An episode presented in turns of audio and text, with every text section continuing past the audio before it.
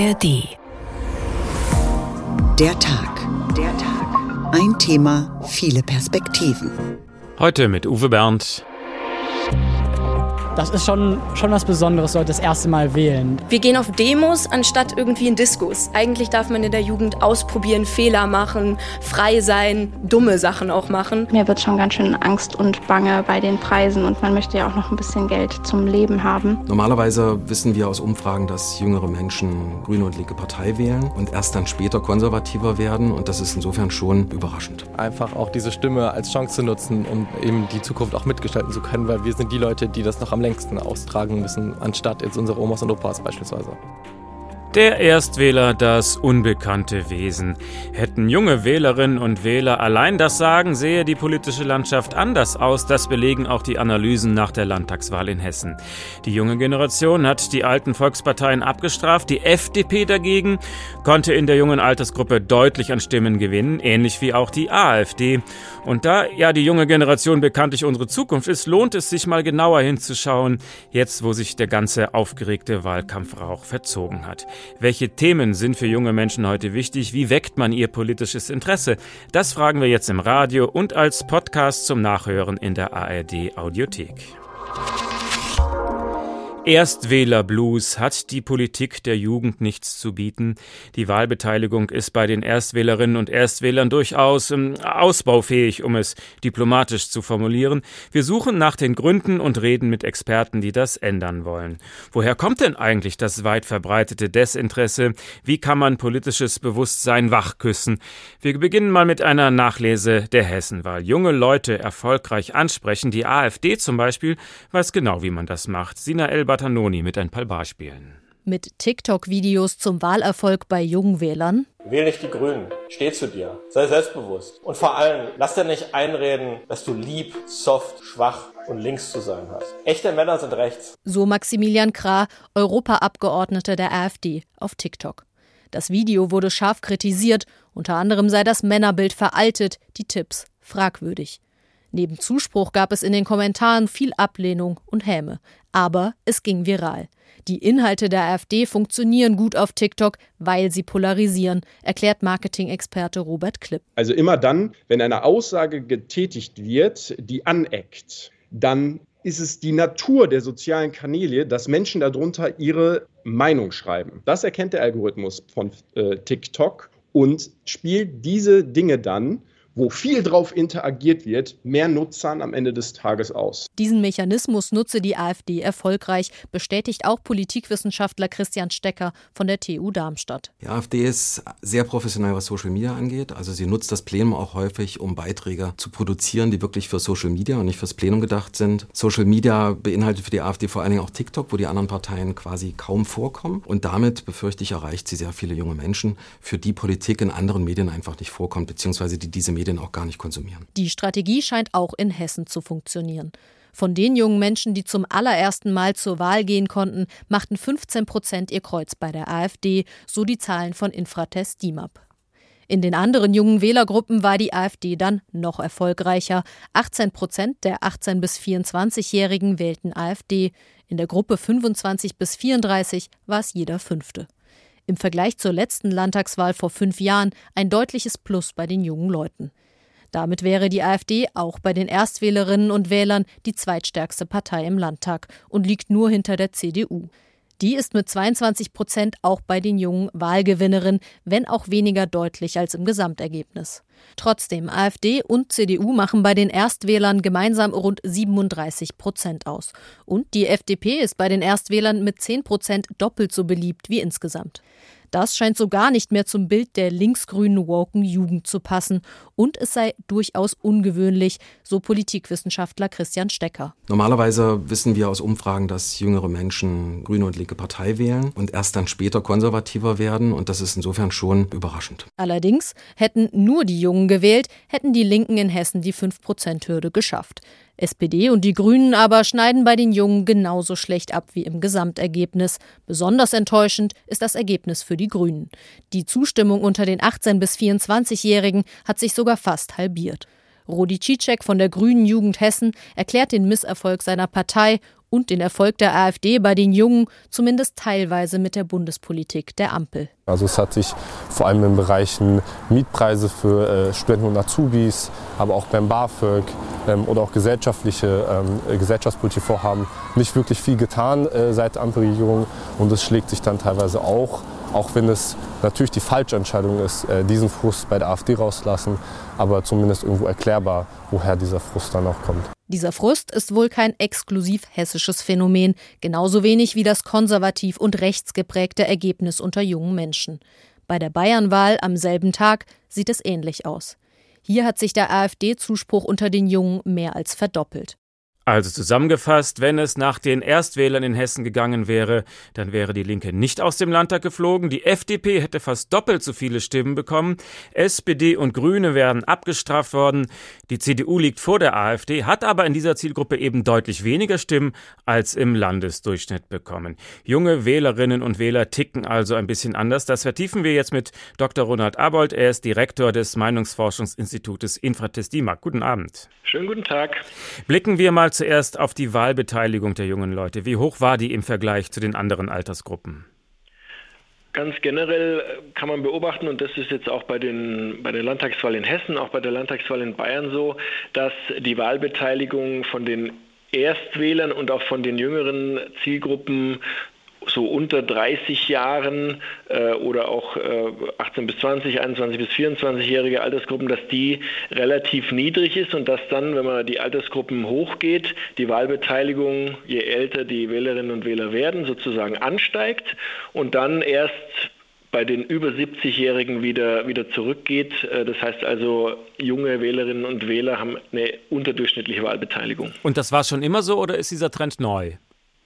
Das ist ein Trend, der sich eigentlich schon eine ganze Zeit lang so äh, darstellt und der jetzt auch nichts Neues ist, einfach dadurch, dass sich im Laufe der Zeit das Wahlverhalten auch ein bisschen habitualisiert. Äh, man hat schon so oft gewählt, man geht dann sozusagen einfach regelmäßig und bei jeder Wahl äh, zur Wahl, wohingegen bei den jüngeren Altersgruppen das Ganze oftmals eher situativ geprägt ist. Das heißt, wenn es jetzt ein Ohnengang ist, wo Themen diskutiert werden, die vielleicht auch interessant sind äh, oder relevant sind äh, für die jüngeren Wählerinnen Wählerinnen und Wähler, dann hat man dort eine höhere Mobilisierung und im anderen Fall dann eben eine geringere Mobilisierung. Also junge Leute müssen erst getriggert werden. Wahl ist wichtig. Ist das so ein Lernprozess? Das kann man, das kann man so sehen. Bei den Erstwählern hat man teilweise natürlich auch noch den Reiz des Neuen, ein neues Recht als Bürger, was sozusagen dann an der Stelle mit, mit dazukommt. Aber äh, die Zahlen zeigen eindeutig, dass dann im Laufe äh, des Lebens und, und eben je älter dann diese Personen werden, dass dann einfach auch die Wahlbeteiligung generell höher ist. Wie groß ist denn die Gruppe der Erstwählerinnen überhaupt? Die Gruppe der, äh, der Erstwählerinnen und Erstwähler ist relativ äh, klein und ist natürlich auch aufgrund der demografischen Entwicklung äh, über die letzten ja, 20, 30 Jahre auch rückläufig. Äh, wenn man das zum Beispiel vergleicht, es gibt vom, äh, vom Statistischen Bundesamt äh, die Informationen, zum Beispiel bei der Bundestagswahl 20, 2021 waren die unter 30-Jährigen machen 14 Prozent der Wahlberechtigten aus, äh, die jetzt äh, zwischen 50 und 69 Jahre sind zum Beispiel 36 Prozent und dann nochmal 22 Prozent, die über 70 sind. Das heißt, die älteren Altersgruppen dominieren das Feld äh, der Wahlbeteiligung der Wahlberechtigten deutlich. Können also Wahlstrategen daraus schließen, die Gruppe der Erstwähler ist für den Wahlerfolg relativ unwichtig oder was wäre für Strategen das Interessante an dieser Gruppe? Wenn man jetzt von der reinen Masse her äh, kommt, dann ist natürlich, ist natürlich die Gruppe der Erstwählerinnen und Erstwähler relativ gering und trägt damit auch in geringerem Maße zu, zu einem Wahlgewinn oder zu, zu Wahlverlusten äh, bei. Die jüngeren Wählergruppen sind natürlich aus strategischen Gründen wichtig, weil sie sozusagen ein bisschen die Zukunft symbolisieren. Sie werden ja dann auch im Laufe der Zeit älter und werden noch viele weitere Wahlen äh, bestreiten. Ähm, und, und dementsprechend äh, wollen natürlich alle Parteien äh, bei diesen äh, Wählerinnen und Wählern auch äh, punkten, um eben die Zukunft, Zukunftsfähigkeit äh, der Programmatik, die Zukunftsfähigkeit der Kandidaten äh, zu, unter Beweis zu stellen. Also es geht darum, die Leute früh an sich zu binden. Ist das die Strategie? Ganz generell ist es so, dass das Wahlverhalten bei den jüngeren Wählerinnen und Wählern volatiler ist, dass dort oftmals dann auch die Parteiwahl gewechselt wird und dass je älter ein Wähler wird, dann auch sich natürlich sowas wie eine Parteibindung verfestigen kann und damit dann auch die, die Wählerinnen und Wähler enger an Parteien gebunden sind. Wir sehen über die letzten Jahre hinweg, dass diese Parteibindungen nicht mehr so stark sind wie früher, aber sie sind trotzdem natürlich noch vorhanden und je älter jemand wird, desto höher ist die Wahrscheinlichkeit, dass er auch so eine Parteibindung dann auch aus, äh, ausbildet. Früher gab es ja mal diesen blöden Spruch, wer in seiner Jugend nicht links ist, der hat kein Herz. Und wer im Alter immer noch links ist, der hat keinen Verstand. Also die These dahinter war, junge Menschen sind eher im linken politischen Spektrum, ältere im konservativen und das sei auch normal. Zu dieser Hessenwahl aber passt das ja nicht. Also auch bei den Erstwählern bekommen die meisten Stimmen CDU und AfD. Im Grunde genommen ist es nach wie vor so, wenn wir, wenn wir viele Wahlen auch anschauen, die stattfinden, dass zum Beispiel die Grünen oftmals bei jüngeren Wählern äh, ganz gut abschneiden. Ähm, wir müssen aber natürlich aufpassen, dass wir jetzt äh, Befunde, die wir vielleicht bei der Bundestagswahl gesehen haben, wo sehr viele Grün und auch FDP gewählt haben bei den, bei den Erstwählern, nicht eins zu eins übertragen auf eine Landtagswahl in Hessen, wo die ganze Parteienlandschaft und auch die ganze politische ähm, Stimmung und, und, Rahmenbedingungen sozusagen äh, anders sind. Äh, ich denke, dass bei den Erstwählern und bei den jungen Wählerinnen und Wählern ganz allgemein äh, weniger sozusagen eine, eine festgefahrene abgefahrene Logik ist, wenn ich jung bin, dann wähle ich links, sondern dass dort die Rahmenbedingungen und auch die Themen, die diskutiert werden, eine viel größere Rolle spielen. Wir hatten es eingangs ja schon gehabt, wenn relevante Themen im Vordergrund stehen, und bei der Bundestagswahl war das zum Beispiel das Thema Klimawandel, dann triggert das natürlich junge Wählerinnen und Wähler auch dann dort auf, auf, auf dieser Basis bestimmte Parteien zu wählen. Wenn jetzt andere Themen im Fokus stehen, und bei der Hessenwahl war es ganz stark das Thema wirtschaftliche Entwicklung, aber auch das Thema Zuwanderung bei den, bei den jungen Wählern, dann werden sozusagen auch in dem Fall andere äh, Parteien verstärkt von dieser Wählergruppe gewählt. Das heißt also, es ist keine Gesetzmäßigkeit, sondern es kommt wirklich auf die einzelne Wahl und die Themen an, die die jungen Wählerinnen und Wähler bewegt. Ist es denn typisch, dass in Hessen also auch äh, bei jungen Leuten die konservativen Parteien vorne liegen? Ich meine, die, die jungen Wählerinnen und Wähler sind ja jetzt nicht sozusagen eine abgetrennte Gruppe vom Rest der Gesellschaft, sondern die sind sozusagen ein Teil äh, der, der Bürgerschaft eines, eines Bundeslandes und dementsprechend äh, ist es dann auch nachvollziehbar, dass äh, bei einer Wahl, äh, und, äh, das, wo, wo insgesamt die CDU und auch die AfD zu beachtlichen Wahlerfolgen kommen, dass es dann auch zu einem Teil bei den jungen Wählerinnen und Wählern so äh, der Fall ist. Und wie gesagt, diese Themenmischung, die dort auch im Wahlkampf äh, diskutiert wurde und im Vordergrund stand, die begünstigt natürlich insgesamt äh, den Wahlerfolg für, für konservative und auch für eher äh, rechts, äh, aus dem rechten Parteienspektrum sich befindliche Parteien. Also war es dann doch eine Wahl gegen die Ampel, egal welche Generation? Das kann man so sehen. Die Ampelregierung ist aktuell extrem unbeliebt, hat sehr schlechte Beliebtheits- und Zufriedenheitswerte. Wir sehen auch, dass die CDU zum Teil profitieren kann, äh, zum Teil aber auch äh, nicht von diesen, von, von diesen Bewegungen. Und dann haben wir natürlich einen großen Profiteur äh, mit der AfD, die diese unzufriedenen Wählerinnen und Wähler, die sich nirgends mehr politisch zu Hause fühlen, sondern im Grunde genommen zu einer Fundamentalopposition kommen, die werden von der AfD dann eingesammelt. Und das gilt genauso für die, für die jungen Wählerinnen und Wähler, wie das auch in den anderen Altersgruppen zu beobachten ist. Das war Dr. Ronald Abold, der Direktor des Meinungsforschungsinstitutes die Infratest DIMAP. Vielen Dank. Wie also ticken die Erstwählerinnen und Erstwähler? Welche Themen sind ihnen am wichtigsten? Das hängt natürlich auch davon ab, ob zu Hause über Politik geredet wird und wie es in der Schule so thematisiert wird. Milena Pieper hat vor der Hessenwahl ein paar Jugendliche getroffen. Gaston Liepach bremst, schwingt sein rechtes Bein über den Sattel und stellt sein Fahrrad ab. Wir treffen uns in Darmstadt. Gaston ist 18 Jahre alt, trägt einen Turnbeutel auf dem Rücken und geht hier zur Schule. Er will bei der Landtagswahl auf jeden Fall seine Stimme abgeben. Das ist schon, schon was Besonderes, so das erste Mal wählen. Da kennt man noch die ganzen Prozesse nicht. Dann ist man nicht so ganz sicher. Ich habe diesen Zettel jetzt bekommen. Was mache ich jetzt mit diesem Zettel? Geholfen hat da der Unterricht in Politik und Wirtschaft, in dem er gelernt habe, wie die Wahlen eigentlich funktionieren, was die Erst- und was die Zweitstimme ist. Als Schulsprecher findet Gaston das Thema Bildung besonders wichtig. Das erleben wir jeden Tag. Wir sind in der Schule und dann überlegen wir natürlich so ein bisschen, okay, was stört uns eigentlich so gerade? Was finden wir eigentlich auch gut? Und von daher ist das das Thema, das uns am präsentesten ist und wo wir sagen, okay, da können wir am besten mitreden. Das sieht auch Marlon Göbel so. Er ist 19, trägt die braunen glatten Haare lang und geht im Rheingau auf ein Internat. An Hessens Schulen fehlt ihm so einiges. Man hört ja mal Lehrermangel und so weiter und man hat nicht so wirklich das Gefühl, dass es auch mit WLAN an Schulen oder Digitalisierung weiter vorangeht. Das Meinungsforschungsinstitut Civey hat 18- bis 29-Jährige gefragt, welche landespolitischen Themen die hessische Politik am ehesten angehen sollte. Bildung belegt dabei Platz 5. Die Top 3 Themen sind Mobilität und Verkehr, Migration und Integration und die Energieversorgung. Bei Christina Hellwig aus Frankfurt steht bezahlbarer Wohnraum an erster Stelle.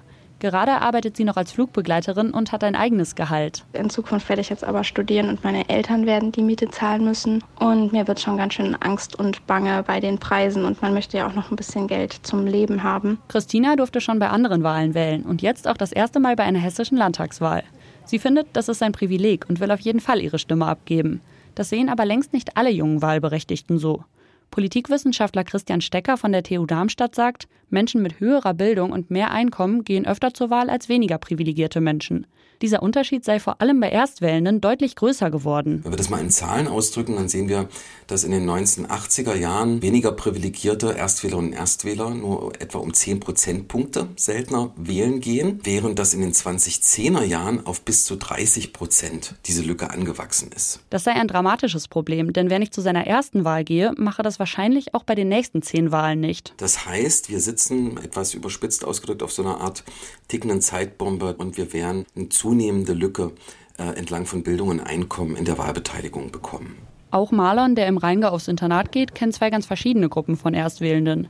Im Internat haben alle Politik- und Wirtschaftsleistungskurs und reden oft über Politik. Ich komme eigentlich aus einer ländlicheren Gegend. Dort ist es halt komplett anders. Ich merke, wenn ich nach Hause zurückkehre, dass es eben komplett anders ist, wie informiert die Leute sind und auch wie sie denken. Hier ist man schon ziemlich in der Bubble. Marlon informiert sich neben der Schule vor allem über Instagram.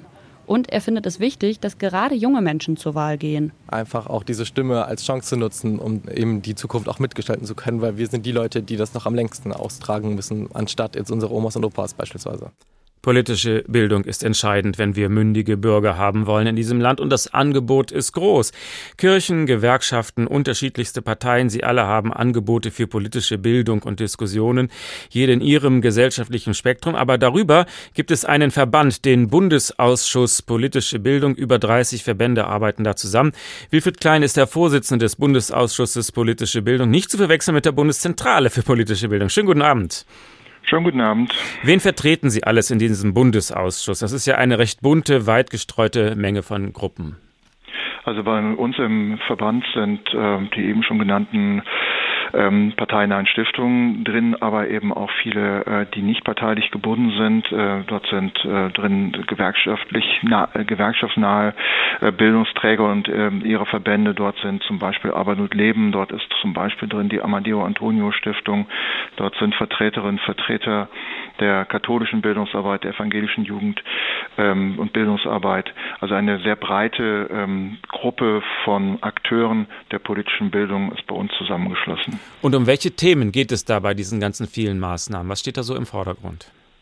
Also es geht äh, bei allen Fragen, bei allen Veranstaltungen zunächst mal um diese Frage, ähm, dass ähm, politische Bildung dazu beitragen soll, dass Menschen und in dem Fall auch junge Menschen ähm, ausgehend von ihren eigenen Interessen ähm, ähm, informiert werden können, inf äh, sich orientieren können und vor allem handlungsfähig gemacht werden können. Also es geht darum, ähm, befähigen, es geht darum, äh, im, im Empowerment, dass also Menschen aller Altersgruppen letztendlich, aber eben auch und nicht zuletzt Jugend junge Menschen ähm, befähigt werden, ihren eigenen Interessen entsprechend ähm, politisch-gesellschaftlich zu handeln.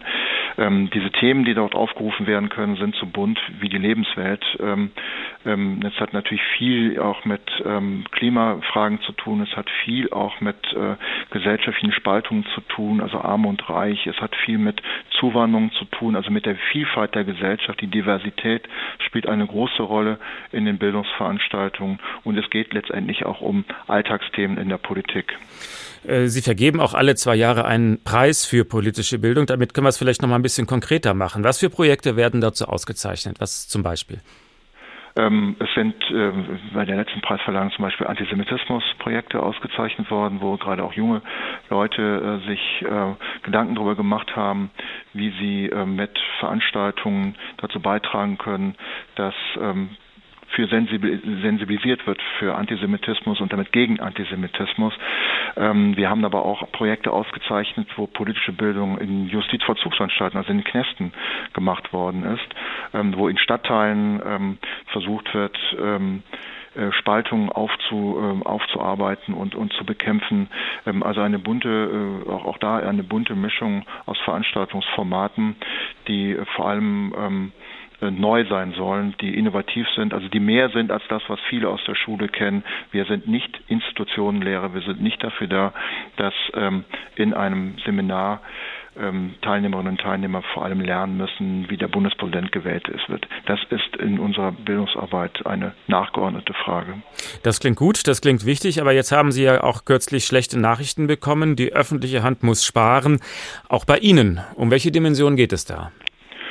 Die ähm, politische Bildung sowohl in der Jugendbildung als auch in der Erwachsenenbildung soll massiv ge äh, gekürzt werden, sowohl im Jugendministerium als auch im Innenministerium. Dort äh, werden diese Förderungen vergeben, ähm, soll in der politischen Bildung massiv äh, gespart werden. Wir reden dort zum Teil um Kürzungen, über Kürzung von ähm, 25 Prozent, also ein Viertel des zur Verfügung stehenden Geldes äh, wird gestrichen. Ähm, das sind erhebliche Einschnitte, weil viele unserer ähm, Mitglieder und ihrer Träger, die dort arbeiten, auch von öffentlichen Zuschüssen abhängig sind, ähm, denn sie finanzieren sich in der Regel aus diesen Zuschüssen und aus Teilnehmerbeiträgen. Es sind alles gemeinnützige Organisationen, die nicht über eigenes Geld verfügen und wenn diese Förderung reduziert wird, wenn die Förderung gekürzt wird, äh, werden eben auch ähm, Veranstaltungen entweder gar nicht durchgeführt oder teurer. Äh, können Sie das nochmal in Zahlen sagen? Wie viele Millionen müssen gespart werden? Wie viele Millionen haben Sie für diese Arbeit?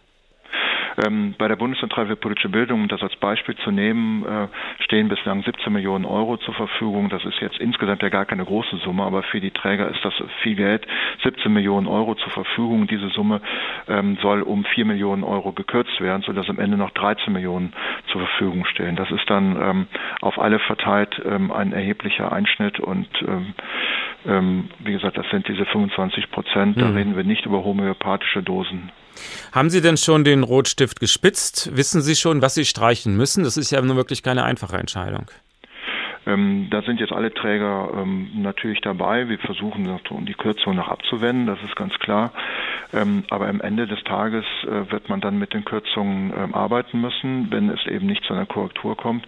Und dann werden einzelne Veranstaltungen nicht mehr durchgeführt werden können. Das ist äh, ganz klar. Welche das im Einzelnen sind, kann zum jetzigen Zeitpunkt noch nicht gesagt werden.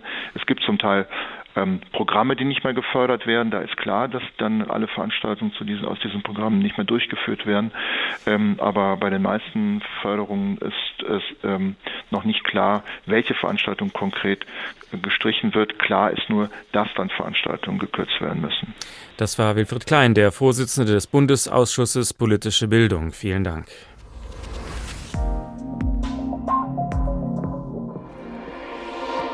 Erstwählerblues hat die Politik der Jugend nichts zu bieten. Der Tag, ein Thema, viele Perspektiven.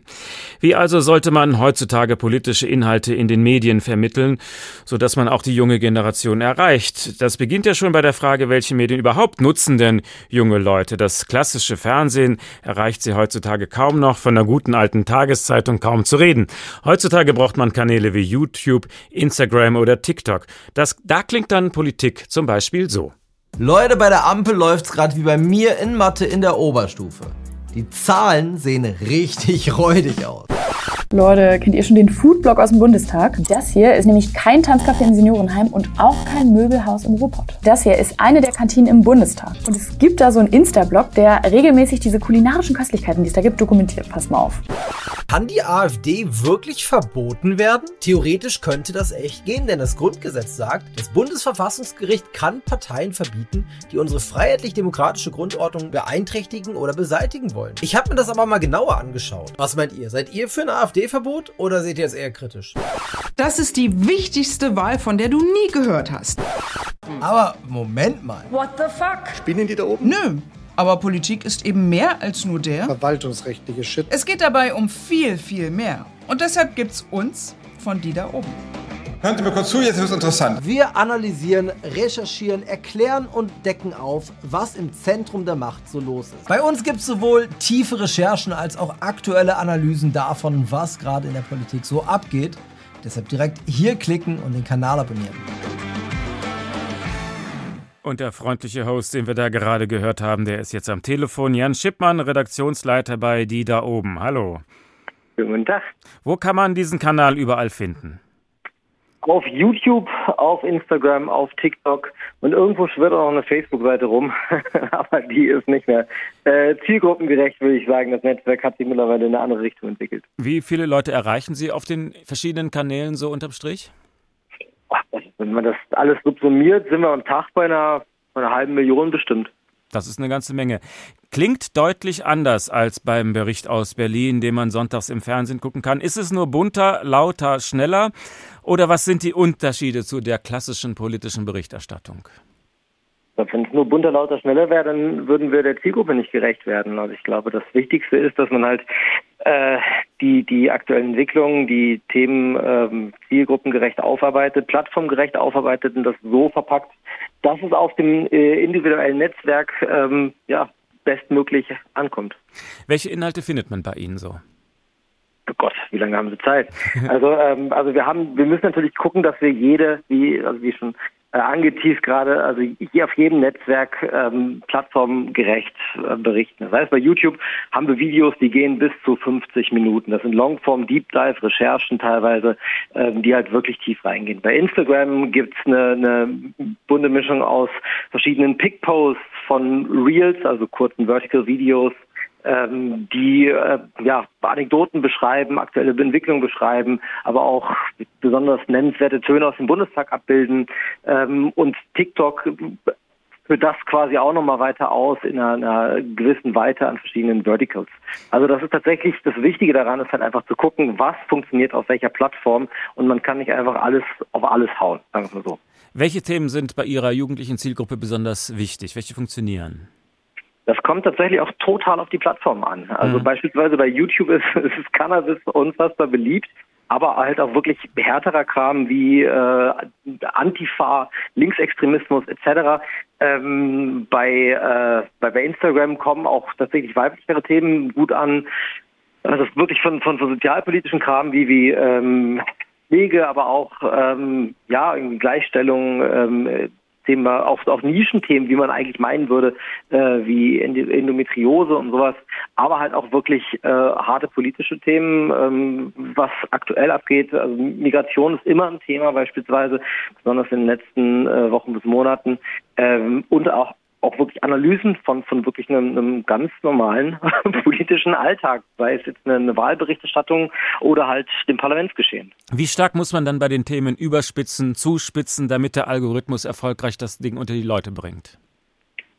Ach, das würde ich gar nicht mal so sagen, dass das so hart sein muss. Man muss es halt einfach interessant gestalten. Man muss es gar nicht mal so äh, over the top machen, ehrlich gesagt. Schauen wir nochmal auf die Themen. Wie steht es zum Beispiel um das Klimathema? Äh, Klima ist tatsächlich so eine Sache, das war lange Zeit ein großer Dauerbrenner, aber mittlerweile ähm, ist es meiner Meinung nach ein Thema, wo sehr viele junge Menschen halt einfach resigniert haben. Also wirklich auch äh, wissen, okay, da kommt jeden Tag, jede Woche irgendwie eine neue Hiobsbotschaft zu und dass sich da viele Leute echt äh, ein Stück weit abkapseln auch. Und das ist unsere Beobachtung, dass Videos über das Klima beispielsweise auf YouTube äh, sehr schlecht laufen bei uns. Was läuft besser? Äh, wie gesagt, also einfach alles, was, was jetzt irgendwie gerade die aktuelle Debatte abbildet, aber nicht nur. Also jetzt beispielsweise jetzt, äh, wir hatten jetzt gerade ein Video über äh, Björn Höcke, äh, ob er wirklich äh, Faschist ist, beziehungsweise wie faschistisch er agiert. Da haben wir eine tiefe Analyse gemacht. Wir haben beispielsweise gerade ein Video gemacht über Boris Pistorius, ähm, warum er der beliebteste Politiker ist. Die liefen alle äh, ausgezeichnet. Ähm, wir haben tatsächlich Einordnungen gemacht über, ähm, ja, tatsächlich, wenn man sich das nüchtern anguckt, relativ Standard Politik, politikwissenschaftliche Einordnungen wie was will linke Politik, was will rechte Politik, die liefen richtig gut. Ähm, aber es, man kann es gar nicht wirklich äh, pauschal sagen, ehrlich gesagt. Können Sie analysieren, welche Themen bei welcher Zielgruppe ankommen oder sendet man da ins schwarze Loch? Nö, klar, man hat äh, jede Menge äh, YouTube, äh, gerade bei YouTube hat, hat, man sehr viele Analytics, aber auch die anderen Plattformen stellen das äh, äh, zur Verfügung. Man kann sehen, welche welche Altersschicht angesprochen wird, ab welchem Punkt im Video besonders viele Leute ausgestiegen sind. Die Plattformen stellen, stellen viele Tools zur Verfügung, Trotzdem ist es immer noch so, dass äh, dann im Endeffekt, was dann äh, gepusht wird, was wie ausgespielt wird, das ist dann immer so ein bisschen Topfschlagen im Dunkeln. Man hat natürlich seine Erfahrungswerte, aber so alle äh, Komponenten kriegt man dann nicht zusammen, alle Faktoren. Das heißt, Ihre Redaktionskonferenz ist eher Topfschlagen im Dunkeln oder gehen Sie wissenschaftlich vor und sagen sich, wenn wir das und das machen, dann wissen wir, wir haben viele Klicks? Nee, mit der, mit der Redaktionskonferenz hat das wenig zu tun mit dem Topfschlagenbeispiel. Das ist eher der, der Algorithmus äh, von der Plattform.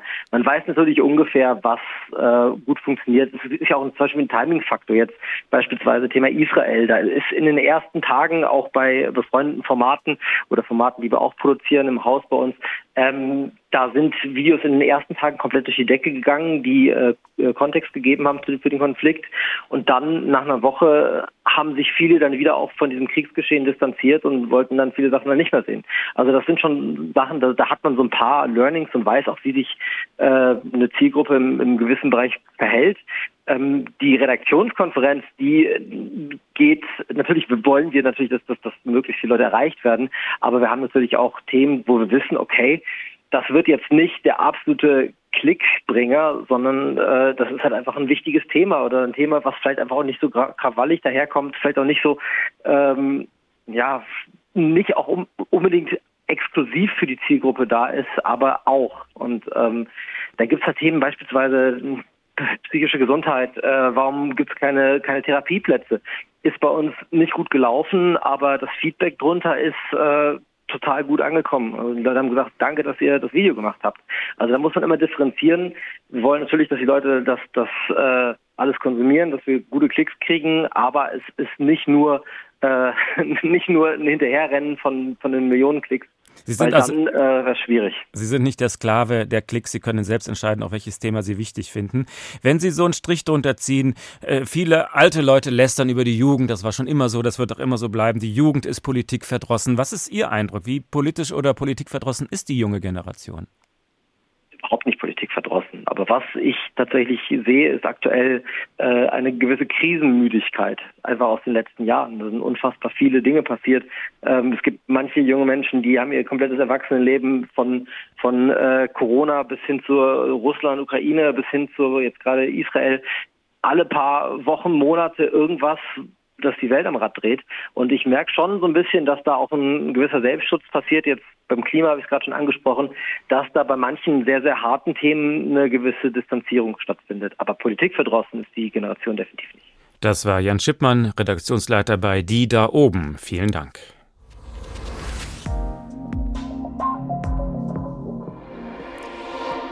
Erstwählerblues hat die Politik der Jugend nichts zu bieten. Der Tag, ein Thema, viele Perspektiven. Jugendliche für Politik zu interessieren, das ist also heutzutage nicht so einfach. Manche Ältere kriegen ja dann leuchtende Augen, wenn sie an ihre Studienzeit zurückdenken, an die wilden Demos, an die Friedensbewegung. Manches wird ja auch im Rückblick romantisch verklärt. Natürlich gibt es sie auch heute, die politisch engagierten jungen Leute, und das belegt schon alleine der Blick auf den aktuellen Deutschen Bundestag. Der war noch nie so jung und so divers wie je zuvor. Wie also erging es den jungen Abgeordneten, die plötzlich mit fettem Gehalt, mit Mitarbeitern und Fraktionsdisziplin unser Volk repräsentieren sollen. Dazu gibt es einen spannenden Podcast in der ARD Audiothek. Plötzlich mächtig das erste Jahr im Bundestag. Vera Wolfskamp aus dem ARD Hauptstadtstudio hat daran mitgearbeitet. Wie war denn so die Stimmung unter den jungen Abgeordneten nach der Wahl? Ja, das war so eine Mischung aus Ehrfurcht vor diesem hohen Haus und dem Abgeordnetenamt und Aufbruchsstimmung. Denn es war ja nicht nur ein Neuanfang für die Neuen im Bundestag, sondern auch der Bundestag war so jung, so divers wie nie. Man hat es auch immer gesehen, fand ich. Er war bunter, es waren weniger graue Haare, weniger dunkle Anzüge zu sehen. Und auch wenn man auf die Zahlen schaut, also 35 Prozent Frauen, 11 Prozent Abgeordnete mit Migrationsgeschichte, mehr als ein Drittel neue und ebenso viele unter unter 40. Also das war schon auffällig. Dazu dann eine ganz neue Regierung von FDP, Grünen und SPD, eine Fortschrittskoalition. Da bei den Abgeordneten also mehr Erwartungen, etwas zu bewegen, als bei den etwas enttäuschten Jungen der CDU, CSU, die in der Opposition waren, aber trotzdem noch hehre Ziele hatten, wie die Abgeordnete Anne Janssen. Weil es wird ja viel immer gespiegelt, dass ähm, ja die Menschen um mich herum auch gesagt haben, die da oben, die in Berlin, die wissen überhaupt nicht mehr, was bei uns an der Basis überhaupt los ist, wie es in den Krankenhäusern aussieht oder auch wie es in den Schulen ist. Und äh, da habe ich gesagt, es müssen wieder mehr Menschen wirklich aus dem ja, richtigen Leben hier nach Berlin. So einer wollte Anne Janssen sein und alles anders machen im Bundestag. Also da hat sich einiges geändert seit der letzten Bundestagswahl. Welche Themen wollen denn die jungen Abgeordneten so nach vorne bringen? Ja, da erwartet man natürlich als erstes Klimaschutz, eine moderne Gesellschaft, Digitalisierung voranzubringen. Das gehört natürlich dazu, aber da hat auch jeder und jede Abgeordnete ganz eigene Motive, die mit ihrer eigenen Geschichte zum Teil zu tun haben, wie bei Muhannad Al-Halak, der war damals 33, als er in den Bundestag kam und ist von der FDP. Ich habe selber einen Migrationshintergrund, äh, ich bin Handwerker. Das sind zwei Riesenthemen, äh, die ich in Zukunft auch gerne voranbringen möchte, verbessern möchte, ein Vorbild sein. Einer, der mit Migrationshintergrund, ein Handwerker, nicht Akademiker, der im Bundestag sitzt und sich für die Leute einsetzt.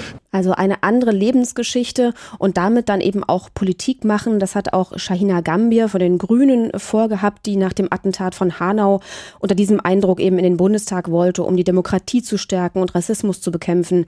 Aber es sind auch die klassischen Themen bei der SPD, die Bildung oder gerechte Löhne zu stärken. Haben denn die jungen Abgeordneten auch parteiübergreifende Kontakte oder sind die Parteilinien immer noch die Trennungen? Am Anfang gab es mal so eine Idee der Zitrusjugend, also dass sich junge Abgeordnete der Grünen und der FDP zusammentun. Aber später hat man davon nicht mehr so viel gehört. Also es gibt natürlich die Jugendorganisation der Parteien, von den Jusos über die jungen Liberalen bis zur jungen Union. Aber wenn es parteiübergreifende Kontakte gibt, dann bleibt das schon eher innerhalb der Koalition. Ne? Also da wird dann nicht mit Opposition noch äh, zusammengearbeitet. Man bleibt dann auch bei den Themen jeweils. Also wenn man sich dann der Gesundheitspolitik widmet oder wenn es eine eigene Landesgruppe ist, also man sich regional zusammentut. Also klar, es ist einfacher, Kontakte zu knüpfen, wenn man vielleicht ein ähnliches Alter und ähnliche Themen hat. Aber das bleibt eher auf inoffiziellen Niveau. Und gibt es inoffizielle Kontakte auch zu den jungen AfD-Abgeordneten zum Beispiel? Also die AfD ist ja generell eher isoliert im Bundestag und ich würde sagen, gerade bei den Jungen gibt es da noch sehr deutliche Stoppschilder. Also die AfD selbst, da gab es gar nicht so viele neue Junge und auch weniger Frauen als in den anderen Fraktionen. Aber man hört das, finde ich, wenn die jungen Abgeordneten der anderen Fraktionen reden im Bundestag, dann machen die ganz klar äh, Kontra, wenn es um rassistische oder antidemokratische Sprüche der AfD im Bundestag geht. Haben Sie diese jungen Politiker so eher als engagiert erlebt oder karrierebewusst? Was ist das für eine Generation, die danach rückt? Also viele fand ich richtig idealistisch am Anfang. Also die wollten so ein bisschen die Welt verbessern, könnte man eigentlich sagen, und haben jetzt nicht unbedingt gleich in die mächtigen Positionen gestrebt. Da gab es eher so einen großen Druck, vielen Erwartungen gerecht zu werden, den eigenen, den im Wahlkreis, der Partei, der Fraktion, der Medien, den Freunden und der Familie natürlich. Und dann ist alles neu. Also da ist nicht so einfach, gleich Verantwortung zu übernehmen, zumal es so Geflogenheiten im Bundestag gibt. Also dass man da nicht gleich in die erste Reihe drängt. Das hat zum Beispiel Friedrich Merz ganz deutlich gemacht im Gespräch mit unserem Podcast Plötzlich Mächtig. Ich würde neuen Abgeordneten genau das empfehlen, was mir mein damaliger Fraktionsvorsitzender Wolfgang Schäuble auch empfohlen hat. Halbes Jahr einen Mund halten, anschauen und zuhören. Dann mal auch ähm, sich das Arbeitsgebiet genau anschauen und einfach arbeiten. Ja, also das sagt jedenfalls Friedrich Merz, der dann auch Fraktionsvorsitzender von der CDU-CSU geworden ist. Und wie er sitzen eben oft eher die Altgedienten auf den einflussreichen Also Posten. schön brav bleiben, mhm. Kleiner, nach dem Motto, ja. Aber Sie sagten, am Anfang wirkten die alle sehr engagiert. Wie lange hat es denn gedauert, bis die Mühlen der Macht sie glatt geschliffen haben? Was ist aus den Idealen der ersten Monate geworden? Ja, eigentlich ging das relativ schnell, dass ja dann mit dem Krieg in der Ukraine schon im Februar, also nach der Wahl im September, nach wenigen Monaten alles über den Haufen geworfen wurde und von der Fortschrittskoalition und den vielen Herren Zielen erstmal gar nicht mehr so viel zu hören war, sondern eben über schwierige Themen wie Waffenlieferungen und Sondervermögen entschieden werden musste. Und das hat auch äh, Mohammed Al-Halak von der FDP sehr bewegt. Ja, es fühlt sich anders an. Äh, vorher hat es wirklich sehr viel Spaß gemacht und jetzt auf einmal ist die Lage halt ernst. Ne? Also eine ernste Lage, in der sich dann viele vielleicht auch eher untergeordnet haben. Also auch gerade beim Thema Waffenlieferungen, da ist die SPD ja eigentlich gespalten und gerade bei den Jusos jetzt keine große Offenheit gewesen, aber da hat man dann eher zur Geschlossenheit geneigt und es gab kaum Widerstand durch die Neuen.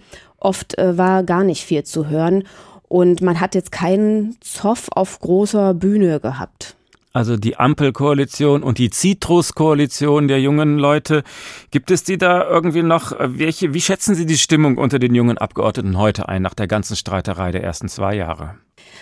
Also es ist, glaube ich, eine Art Normalisierung eingetreten. Viele mussten sich damit abfinden, wie die Politik auf der einen Seite funktioniert und dass sie jetzt nicht von heute auf morgen alles umwerfen können. Und ein Jahr nachdem sie im Bundestag waren, da hat Erik von Malotki von der SPD gesagt, dass die Jusos und die Jungen in der SPD es noch nicht so richtig geschafft haben, zu zeigen, was eigentlich ihre Schwerpunkte sind wir haben noch nicht die richtigen Mittel und Wege gefunden, wie wir uns sichtbar machen. Und natürlich liegt es an unsicheren Zeichen und diesen ganzen Sachen, aber ich würde nicht sagen, das ist eine Ausrede. Ich kenne genug Leute, die das wollen. Natürlich sind viele unsicher, weil wir alles zum ersten Mal machen. Und jetzt tatsächlich hat die SPD versucht und haben viele Junge in der SPD versucht, auch in Positionen zu kommen, in Sprecherposten, in den Fraktionsvorstand. Das haben ein paar, aber nicht viele geschafft. Also klar, da kann man auch ein bisschen Enttäuschung spüren. Aber auch diese Abgeordneten sind sich weiter ihrer Verantwortung bewusst und empfinden es immer noch als eine große Aufgabe, ähm, wie Shahina Gambier von den Grünen. Für mich ist es sehr, sehr wichtig, mit dieser Macht, die ich habe, auf Zeit verantwortlich umzugehen. Das sind Mandate, ähm, die wir haben, die uns befähigen, Entscheidungen zu treffen und Entscheidungen für 82 Millionen Menschen zu treffen. Und das finde ich sehr, sehr mächtig. Und es geht ja um sehr große Entscheidungen, denn mit den Krisen geht es weiter, nicht nur rund ums Klima und den Ukraine-Krieg, sondern jetzt auch mit dem Krisenherd rund um Israel im Nahen Osten.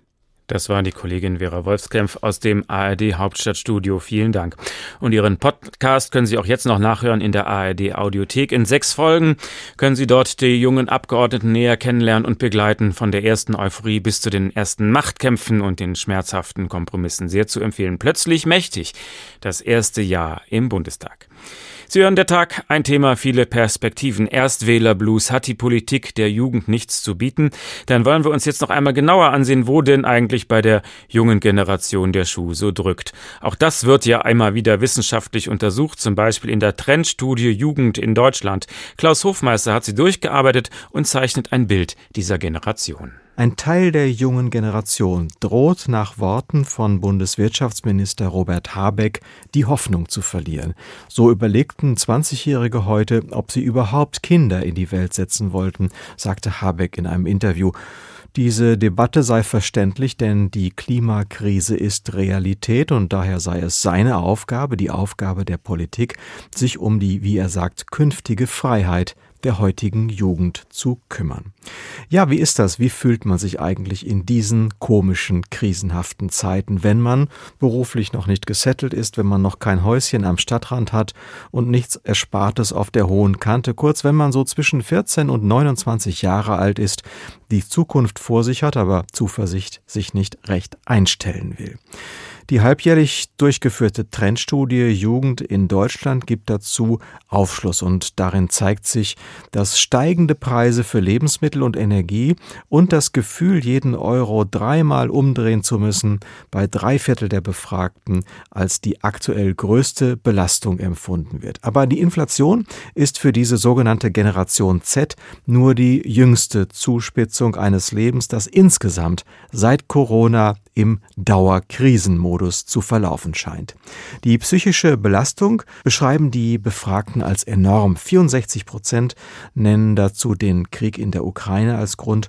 55 Prozent macht der Klimawandel die größten Sorgen. Und all das hinterlässt Langzeitspuren in der Psyche. Die Schülerin Elsa Marlowitz bringt es gegenüber den Tagesthemen so auf den Punkt. Wir gehen auf Demos anstatt irgendwie in Diskos. Eigentlich darf man in der Jugend ausprobieren, Fehler machen, frei sein, dumme Sachen auch machen. Und dass unsere Generation total bedacht ist und reflektiert. Wo ich nicht sage, das ist schlecht, aber in, der, in dem Ausmaß, das es angenommen hat, finde ich es problematisch. Also es fehlt die Unbeschwertheit, die Zuversicht und es macht sich auch eine unbequeme Gewissheit breit, nämlich, dass die Wohlstandsjahre für diese Generation in der Bundesrepublik wohl vorbei sind. Das Gefühl der Hilflosigkeit nagt am Nervenkostüm und sogar zehn Prozent der Befragten, jeder Zehnte, berichtet von Suizidgedanken. Jeder Vierte ist mit seiner psychischen Gesundheit unzufrieden. Also es fehlt dieser Generation das Licht am Ende des Tunnels.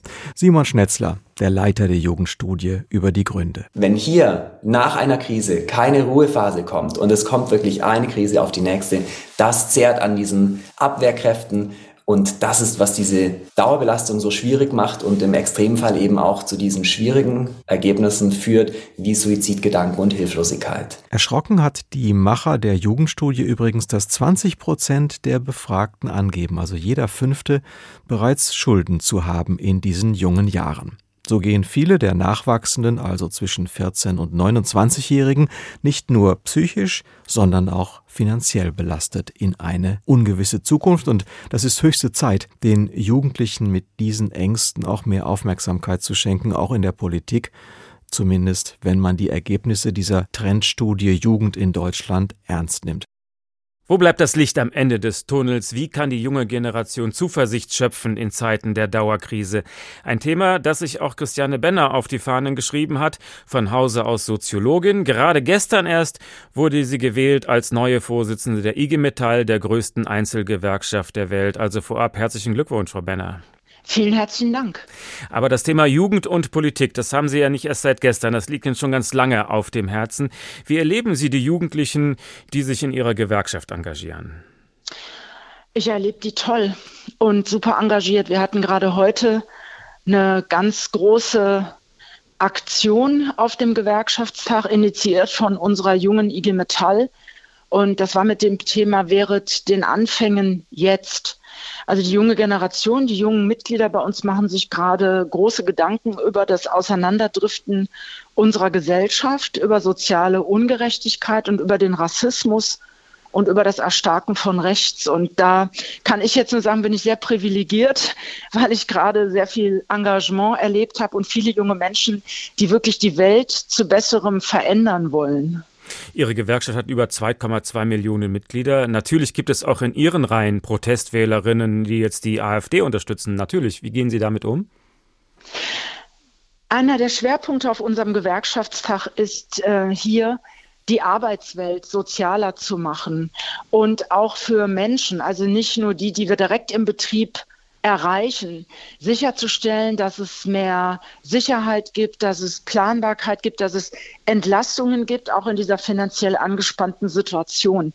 Wir sind sehr nah dran an den Menschen bei uns im Betrieb und wir versuchen gerade in diesen Umbrüchen mit den Möglichkeiten, die wir haben durch Vertrauensleute, Betriebsräte, gerade Jugend- und Auszubildendenvertretungen, mit den Menschen über Perspektiven zu reden und die auch konkret zu machen. Das heißt, durch Ausbildung, durch Weiterbildung, durch eine Übernahme auch nach der Ausbildung in ein Arbeitsverhältnis. Das haben wir tarifvertraglich abgesichert und es war eine große Forderung unserer jungen IG Metall, Operation Übernahme, wirklich sicherzustellen, dass junge Menschen nach ihrer Ausbildung eine Perspektive in den Unternehmen haben. Und darüber hinaus beschäftigen die sich ganz stark und gehen wir ganz stark das Thema äh, gute Ausbildungsqualität an oder auch zum Beispiel neue, neue Themen, die aufgrund der technologischen Veränderung erforderlich sind, auch auszubilden. Zum Beispiel im Bereich Wasserstoff. Kompetenz, ja, weil wir wirklich eine Umstellung haben oder auch, was alles benötigt ist für Elektromobilität, für Digitalisierung. Und da sind unsere jungen Leute sehr engagiert. Ja, aber es gibt natürlich auch viele Unsicherheiten, gerade auch bei Auszubildenden, Zeitverträge, Leiharbeit, werde ich übernommen oder nicht, gerade auch bei kleineren Betrieben, oder? Da haben Sie recht. Und wir haben ja im Grunde genommen in Deutschland ein viel größeres Problem. Wir haben 2,64 Millionen junge Menschen unter 35, die überhaupt keinen Berufsabschluss haben. Wir haben gerade wieder im letzten Jahr 45.000 junge Menschen gehabt, die nach der Schule nicht in eine Ausbildung gegangen sind. Wir haben einen Rückgang an Ausbildungsstellen. Und da haben Sie recht, wir haben eine Zunahme auch an prekären Verhältnissen auch im Punkto Leiharbeit, da wenn wir da auch gute Tarife abgeschlossen haben, aber es bleiben natürlich trotzdem unsichere Arbeitsverhältnisse. Und von daher ist das da an uns, auch mit äh, im Handwerk zum Beispiel, auch mit mehr Tarifverträgen, mit Tarifbindung, einfach für mehr Sicherheit und bessere Arbeits- und Lebensbedingungen zu sorgen. Und ich glaube, dass die junge Generation, das haben wir auch selbst beforscht bei unserer, mit unserer Jugendstudie Plan B. Da ist einfach auch noch mal was von Corona hängen geblieben. Das muss man einfach sagen. Und ich finde, da hat die gesamte Gesellschaft die Aufgabe, Arbeitgeber, Gewerkschaften, ähm, da den jungen Menschen eine Perspektive zu geben. Was meinen Sie damit, da ist noch was von Corona hängen geblieben? Womit hat die Jugend noch zu tun nach Corona? Wir sehen, also es gibt einfach eine Zunahme an psychischen Belastungen beziehungsweise äh, auch Depressionen bei jungen Menschen. Das ganze Thema der Vereinzelung, das es während Corona gab, war schwierig. Wir haben dann deswegen jetzt erstmal im Sommer diesen Jahres ein riesen Jugendfest gefeiert mit äh, über 1500 jungen Menschen, haben Zeltlager gemacht, damit man sich einfach mal wieder trifft. Also wir haben ja Jugendausschüsse, das lag alles brach. Ähm, und ich sage ja immer, so ein Ortsjugendausschuss ist auch viel besser als Tinder. Also die Leute wollen ja sich treffen, die wollen ja zusammen was erleben, die wollen Solidarität erleben. Und dann ist das auch gut. Und das meinte ich mit hängenbleiben. Das war eine echte Vereinzelung, weil die auch zum Teil nicht in den Betrieben waren zur Ausbildung, sondern es war alles digital. Und da müssen wir einfach jetzt ähm, wieder nachlegen und da ein Stück zur Normalität kommen. Aber wir haben gerade auch eine schöne Mitgliederentwicklung bei den Jugendlichen unter 27. Also es rüttelt sich gerade wieder. Von daher bin ich nach vorne gesehen ähm, bin ich da optimistisch, dass wir das wirklich hinbekommen. So ein Gewerkschaftstag stelle ich mir so ein bisschen vor wie so ein, wie so ein Kirchentag. Da sind alle ganz begeistert und die da hinkommen, sind eh bekehrt.